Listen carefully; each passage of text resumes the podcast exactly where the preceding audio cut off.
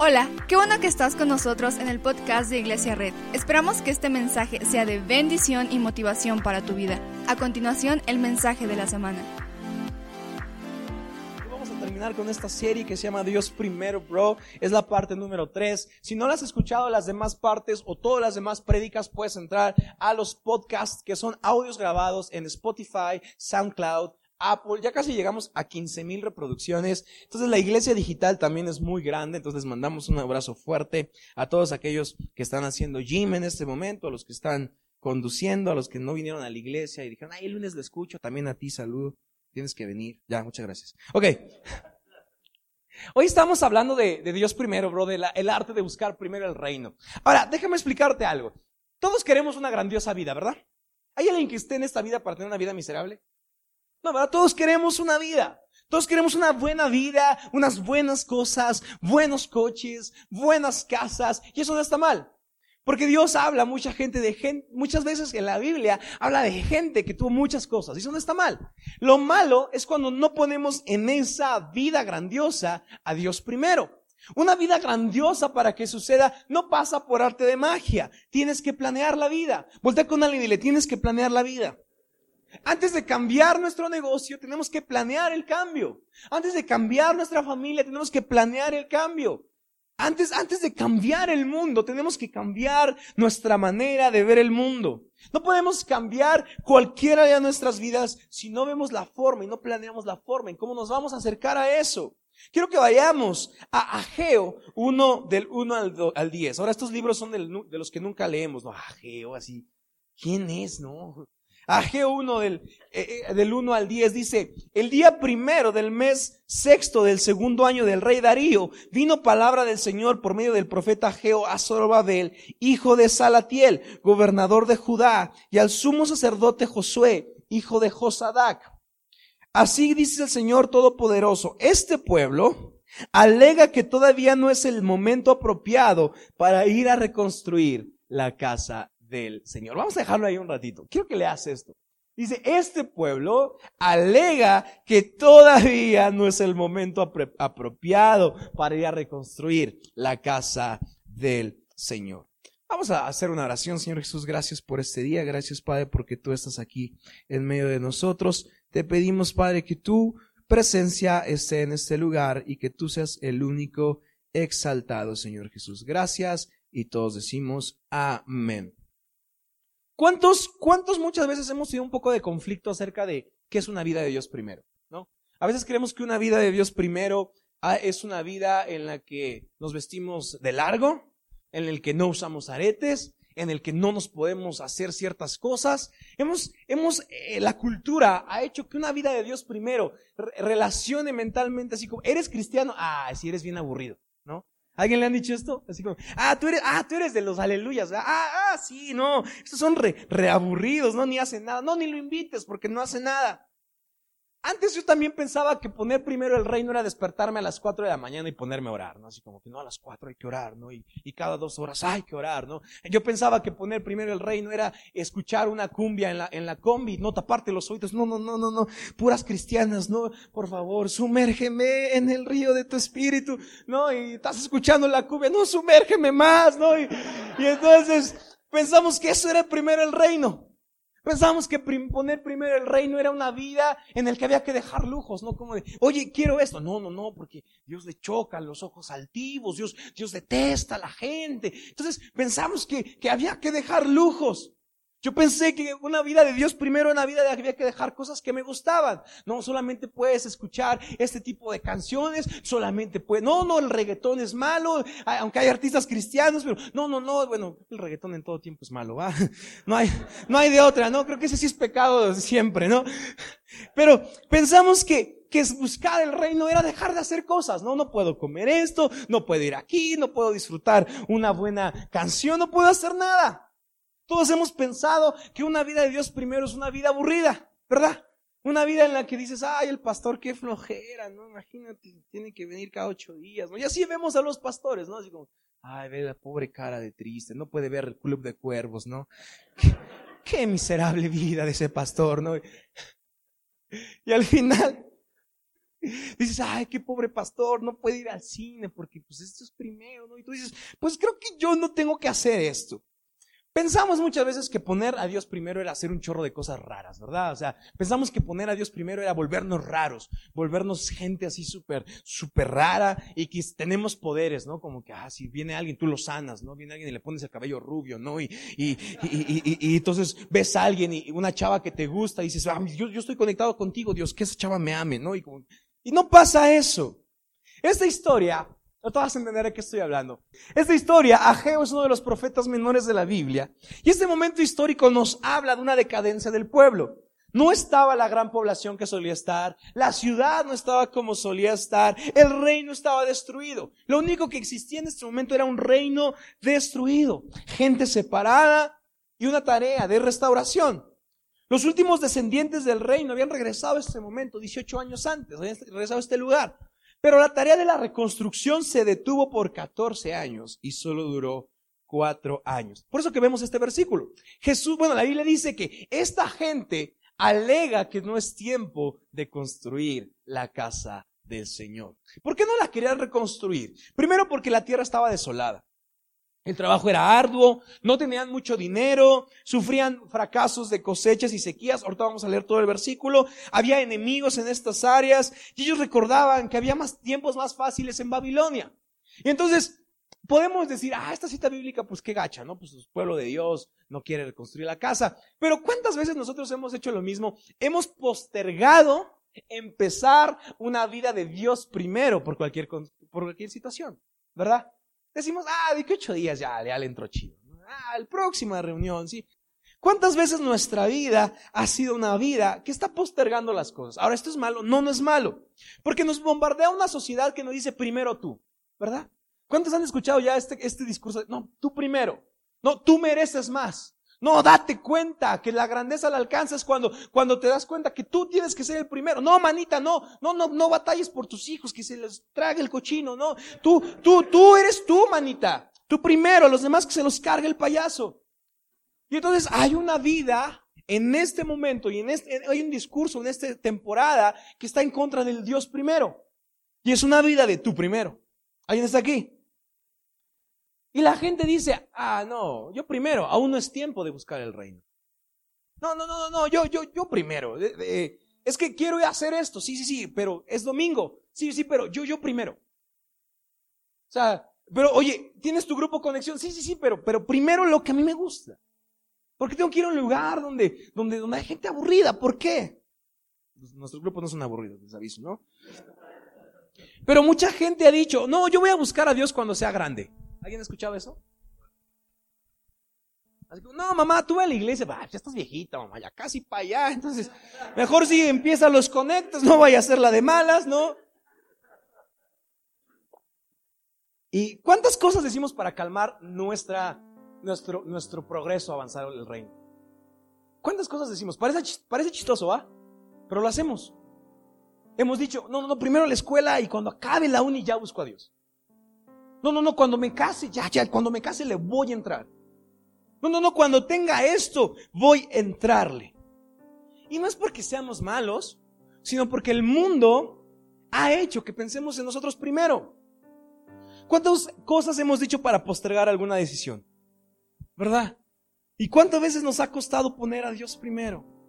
Y ahora nos ha costado por dos cosas. Porque nos han enseñado que una vida de Dios primero es aburrida, es hasta veces miserable, es triste. La realidad que una vida de Dios primero es una vida que cuando Dios está en primer lugar en mi mente, en mi corazón y en mi agenda, Dios tiene el control sobre todas las cosas. Entonces, una vida de Dios primero no es no es elevarme a los cielos y tener una vida contraria al estilo de Dios primero. Tampoco es decir, eh, eh, estar muy loco, ¿no? Pero mamá, yo, yo, yo no hago nada malo, pero papá, yo no hago nada malo.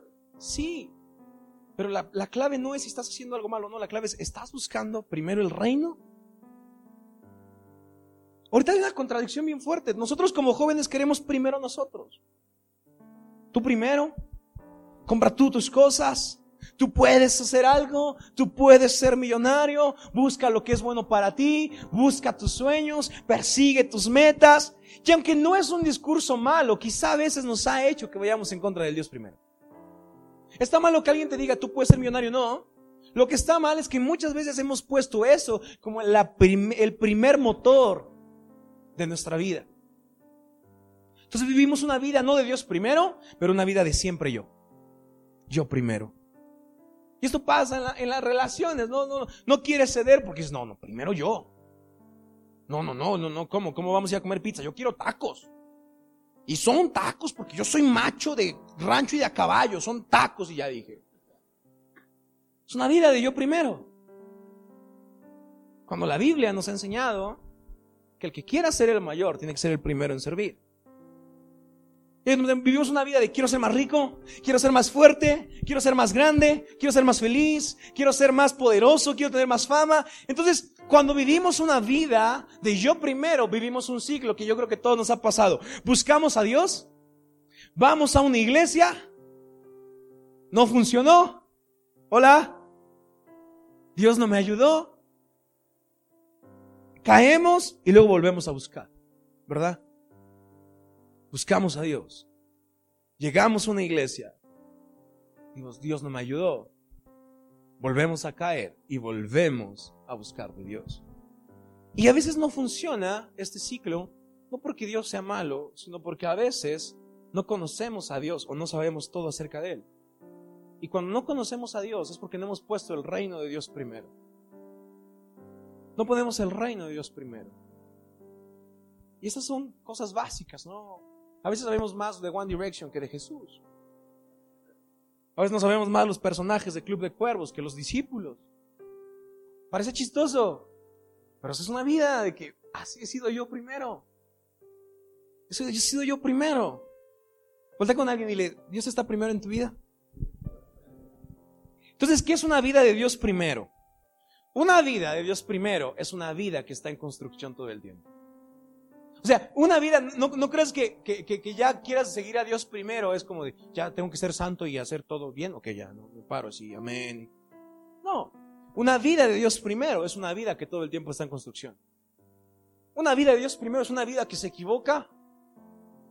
Una vida de Dios primero es una vida que a veces vive ansiedad porque ha cometido algo malo, porque ha vivido malos entendidos, porque le ha contestado mal a su equipo de servicio, Muchas veces me han dicho, ¿cómo, cómo tienes líderes que son tan enojones? Y yo sí, bro, los tengo, pero ellos llegan a las 8 de la mañana porque en su vida Dios está primero. Debemos entender que debemos vivir una cultura tolerante porque todos estamos en el camino de poner a Dios primero. ¿Nos vamos a equivocar? Sí. ¿Nos, fracasaremos? Sí. Pero aún así debemos ayudar al otro y decirle, hey, no te preocupes, Dios está primero. Vamos a darle. Te equivocaste, no importa, vamos a darle. Cometiste un pecado, no importa, vamos a darle. Te equivocaste, no importa, vamos a darle. Viste algo indebido, no importa, vamos a darle. Gente que pone a Dios primero es, una, es, gente que tiene una vida en construcción y que ayuda a la construcción de las demás personas. Una, una, una vida que pone a Dios primero no es una vida que exhibe, es una vida que construye a la gente. Y dice, bro, creo que la está regando, pero ven, Bro, creo que, creo, que, creo que lo que estás haciendo está bien, pero ven, hay un lugar seguro para ti donde todos estamos construyendo una vida de Dios primero.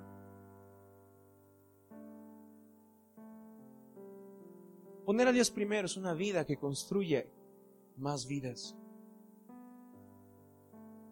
Porque para avanzar en la vida no solamente tenemos que, que esforzarnos, sino tenemos que esforzarnos en la dirección correcta. No llegarás al éxito solo esforzándote. Llegarás al éxito esforzándote en la dirección correcta. Y el éxito viene, la bendición viene cuando nos esforzamos en avanzar a la construcción de una vida de Dios primero. ¿Por qué es importante construir la casa?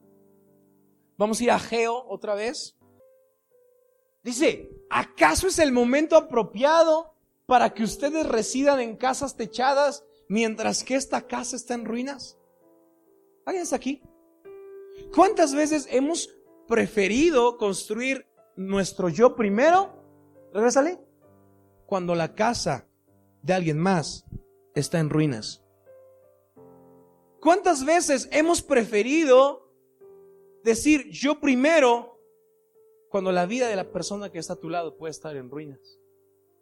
Y a veces decimos, no, muévete para allá porque yo quiero alabar a Dios bien.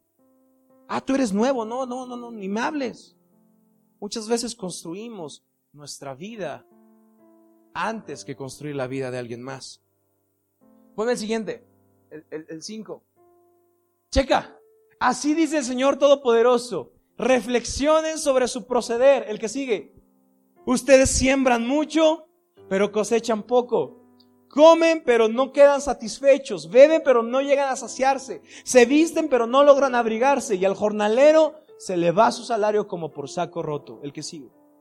Así dice el Señor Todopoderoso. Reflexionen sobre su proceder. El que sigue. Vayan ustedes a los montes. Traigan madera y reconstruyan mi casa. Yo veré su reconstrucción con gusto y manifestaré mi gloria. ¿Sabes cuándo vemos la gloria y la bendición de Jehová? Cuando estamos dispuestos a reconstruir la casa del Señor. Cuando estamos dispuestos a construir una vida de Dios primero. Checa lo que dice el 9. Ustedes esperan mucho, pero cosechan poco. Lo que almacenan en su casa. ¿Alguien lo puede leer? Yo lo disipo de un soplo. ¡Wow! ¿Por qué? Porque mi casa está en ruinas mientras ustedes solo se ocupan de la suya. ¿Alguien está aquí?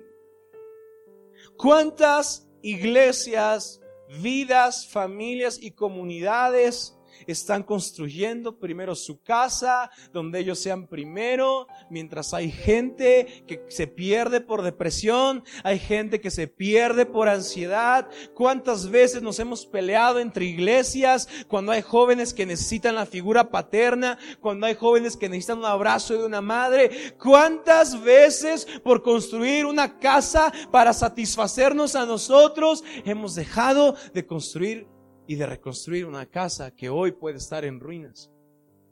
Me encanta que dice, lo que sea que hagas, yo lo puedo disipar en un soplo. Uf. si esto no, no, te hace sentir chiquito, no sé qué te hará sentir chiquito. Imagínate que juntas 10 millones porque estás tú primero y de repente Dios así como, ¿cuántos tiene él? 10. Ah, sale.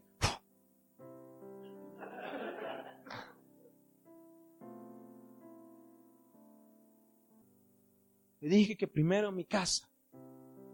Dios no está peleado con darnos bendición. El problema es cuando construimos nuestra bendición y dejamos a un lado Dios primero.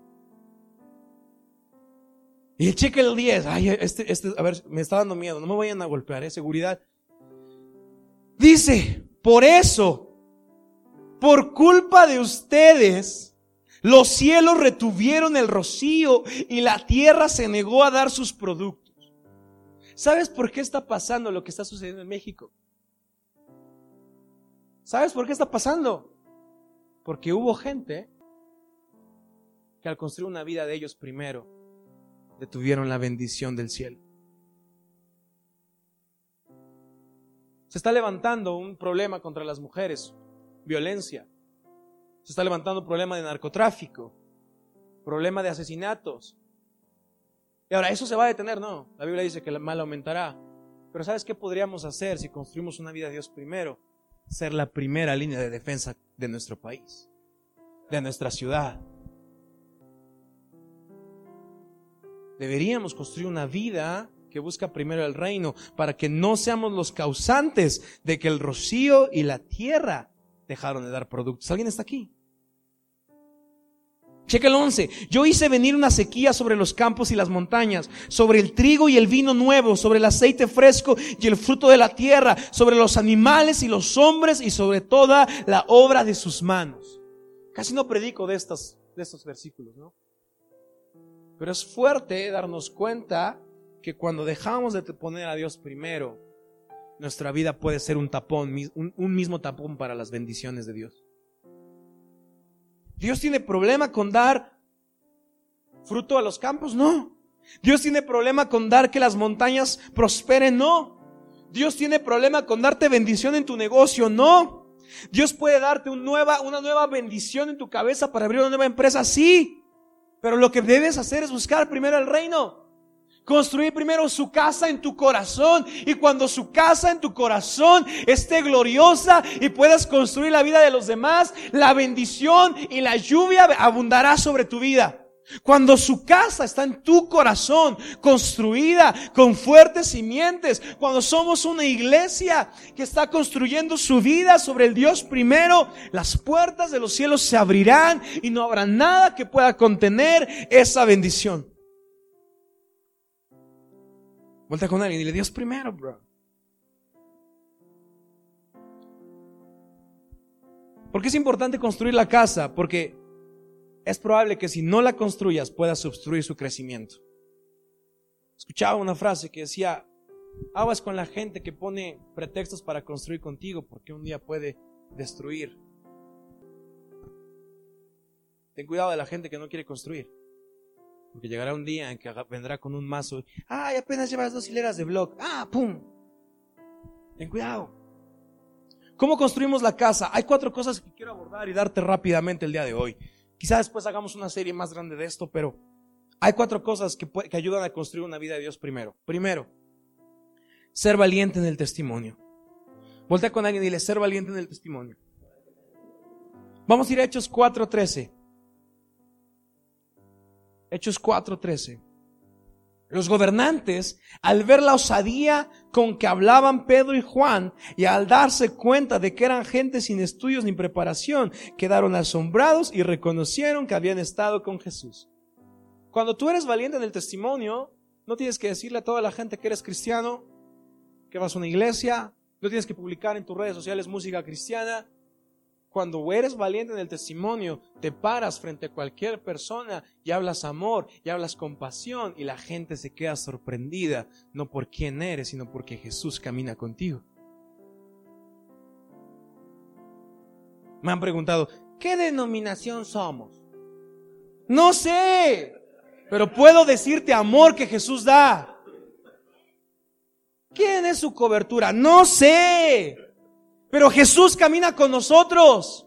Pero buscamos su Biblia, buscamos su palabra. Y si Dios está con nosotros, los gobernantes de este lugar, los empresarios de este lugar, se, verán sorprendidos por la capacidad que tenemos de expresar amor, el mismo amor que Jesús mostró cuando estuvo en esta tierra. Sé valiente en tu testimonio. Que, la, que tu vida no sea un montón de cosas que la gente te pregunta qué no haces. Tú eres cristiano, ah, no fumas, ¿verdad? ¿Por qué, oye? Que tu vida no sea cosas que la gente te pregunta por qué no haces. Que tu vida sea una vida de cosas que la gente te dice, cuéntame más lo que estás diciendo, porque tengo ganas de escuchar esperanza, tengo ganas de escuchar compasión, tengo ganas de escuchar amor. ¿Alguien está aquí? Ser fiel en el servicio. Vuelta con alguien y dile, dos, ser fiel en el servicio. Mateo 20, 26, 27 dice, pero entre ustedes no debe ser así. Al contrario, el que quiera hacerse grande entre ustedes deberá ser su servidor. ¿Cuál es el camino a la grandeza? Sirve a todos. Sirve a todos. Sin importar. Sin importar que te puedan dar una puñalada en la espalda. Sirve a todos. Una vida de Dios primero es una vida que sirve a todos. Una vida de Dios primero es una vida que está dispuesto a pelear con la gente. Sirve a todos. ¿Está mal querer ser grande con Instagram? No. ¿Está mal querer ser famoso? No. ¿Está mal querer ser fashion? No. Lo que está mal es querer alcanzar la grandeza sin servir a todos. Porque la grandeza no se alcanza con un nombramiento. La grandeza no se alcanza con un título. La grandeza se alcanza cuando estás dispuesto a poner primero el reino sirviendo a otros. Vuelta con alguien y dile, voy a hacer algo por ti. Vamos, dile, voy a hacer algo por ti. Dile, esta semana, no sé cuándo, espéralo, pero voy a hacer algo por ti. Vamos, dile, voy a hacer algo por ti. Y háganlo. Hoy busquen a alguien con quien, esta semana busquen a alguien a quien servirle y háganlo. Aunque se lo regrese mal, ¿no? Aunque los queden, ¿por qué me ayudas? dile, porque Dios primero, men. Ese fue el segundo, ser fiel en el servicio. El tercero es ser generosos. Voltea con él y dile ser generosos. Segunda de Corintios 9:10.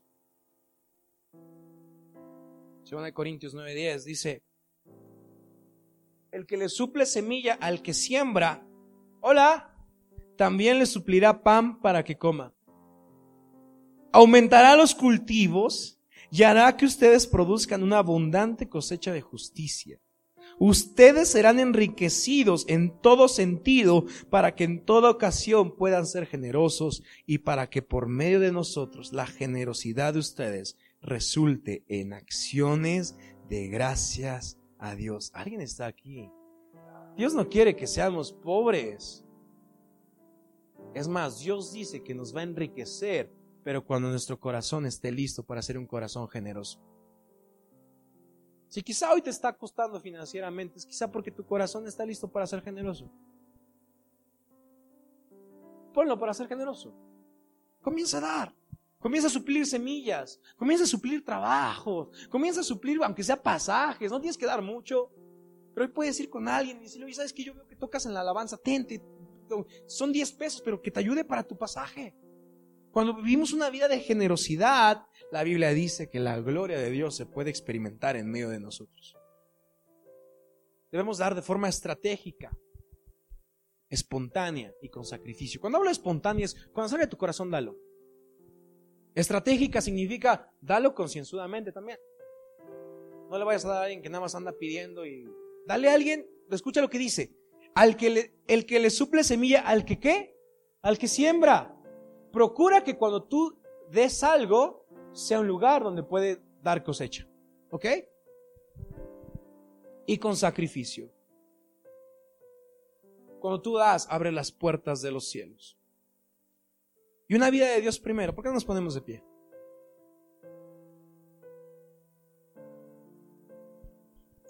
Una vida de Dios primero es una vida que está agradecida en el proceso. No sé qué cosa estás viviendo hoy. No sé qué problema estás viviendo hoy. No sé qué pasará mañana. En el grupo Conexión teníamos una frase que decía, esperando lo mejor, pero de la mano de Jesús por si viene lo peor. Nadie está aquí. Orando por lo mejor, soñando por grandes cosas, pero de la mano de Jesús si viene lo peor. José 1.9 dice, José 1.9, dice, ya te lo he ordenado, sé fuerte y valiente. No tengas miedo ni, ni, te desanimes, porque el Señor, tu Dios, te acompañará donde quiera que vayas. Prácticamente Jesús está diciendo, venga, vamos a caminar juntos, pero sé fuerte y sé valiente. ¿Y sabes por qué nos dice eso? Porque dice que la vida no será fácil. O sea, no es como que, ¿para qué nos sirve la fortaleza y la valentía si todo va a estar culo? ¿ah? O sea, Dios en este versículo nos está diciendo, híjole, si me vas a seguir se va a poner a veces medio complicado, pero tú sé fuerte y sé valiente, yo me encargo. Tú sé fuerte, tú sé valiente y de lo demás yo me encargo. Quiero terminar con este versículo que dice Deuteronomio 30, del 32. Dice, ¿cuántos van a poner su vida en Dios primero? Y empieza, empieza así, dice, y cuando tú y tus hijos se vuelvan al Señor tu Dios y le obedezcan con todo el corazón y con todo el alma, tal como hoy te lo ordeno, entonces el Señor tu Dios restaurará tu buena fortuna y se compadecerá de ti. Volverá a reunirte de todas las naciones por donde te haya dispersado. Aunque te encuentres desterrado en el lugar más distante de la tierra, esta palabra es para alguien hoy. Aunque te encuentres desterrado en el lugar más distante de la tierra, desde allá el Señor tu Dios te traerá de vuelta y volverá a reunirte. Te hará volver a la tierra que perteneció a tus antepasados y tomarás posesión de ella. Te hará prosperar y tendrás más descendientes de los que tuvieron tus antepasados. Pero checa cómo empieza. Y cuando tú y tus hijos se vuelvan al Señor tu hay una condicionante, ¿lo ves? Ah, ¿Quieres todo eso? Sí, cool, pero, hey, cuando tú y tus hijos se vuelvan del Señor, tu buena fortuna vendrá persiguiéndote. Aunque estés hoy en el lugar más solito de tus sentimientos, el Señor volverá a jalarte volverá a reunirte y volverá a restaurarte. No porque somos buenos, sino porque cuando tenemos una vida en construcción de Dios primero, Dios tiene compasión de nosotros. Muchas gracias por acompañarnos. Subimos contenido semanalmente, así que suscríbete y síguenos en redes sociales. Te dejamos los links en la descripción. Nos encanta pasar tiempo contigo, así que si estás en Tlaxcala no olvides visitarnos este domingo.